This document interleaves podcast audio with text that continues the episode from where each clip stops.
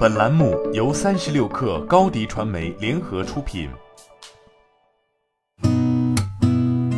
八点一刻，听互联网圈的新鲜事儿。今天是二零二二年四月八号，星期五。你好，我是金盛。三十六氪获悉，微信关怀模式内上线听文字消息功能，用户在关怀模式下开启听文字功能后，点击聊天中的文字消息即可听到语音朗读。目前已于安卓、iOS 已经基本全部覆盖，微信更新到最新版本即可体验。据企鹅电竞官网，企鹅电竞发布退市公告称，由于业务发展策略的变更，企鹅电竞包括其网页端、App 端、PC 端、TV 端、H5 微信小程序以及企鹅电竞直播助手，包括其网页端、App 端、PC 端。将于二零二二年六月七号二十三时五十九分终止运营。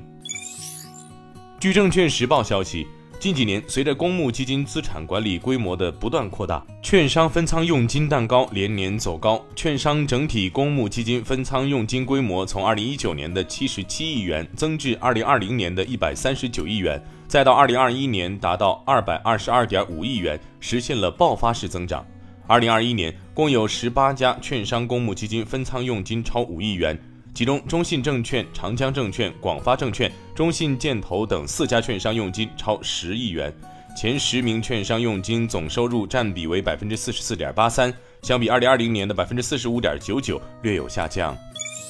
从浙江台州市住房公积金管理中心获悉，该市日前修订的《住房公积金个人住房贷款管理实施细则》明确，同一对夫妻在二零二一年五月三十一号后生育第三个子女的职工家庭，在该市购买首套自住住房且首次申请住房公积金贷款的，最高贷款额度上浮百分之二十。三十六氪从多位知情人士处获悉，蔚来自动驾驶老将张建勇在蔚来度过七年职业生涯后，将于近期离职。张建勇是蔚来的自动驾驶助理副总裁，负责自动驾驶系统和集成落地，向蔚来董事长兼 CEO 李斌直接汇报。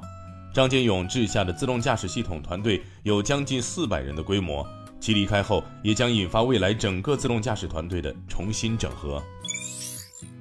据自然资源报报道，昨天七时四十七分，中国在酒泉卫星发射中心用长征四号丙运载火箭成功发射了一颗一米 C SAR 业务卫星。该星是中国第二颗 C 频段多极化合成孔径雷达业务卫星，可与已在轨运行的首颗一米 C SAR 业务卫星及高分三号科学试验卫星实现三星组网运行。卫星重访与覆盖能力显著提升，标志着中国首个海洋监视监测雷达卫星星座正式建成。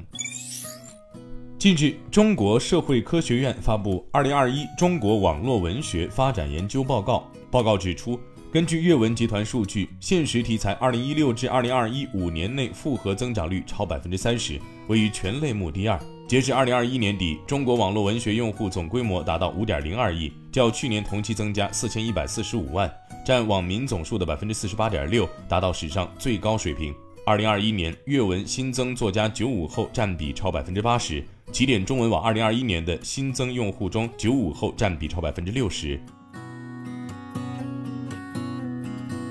今天咱们就先聊到这儿，我是金盛八点一刻，咱们下周见。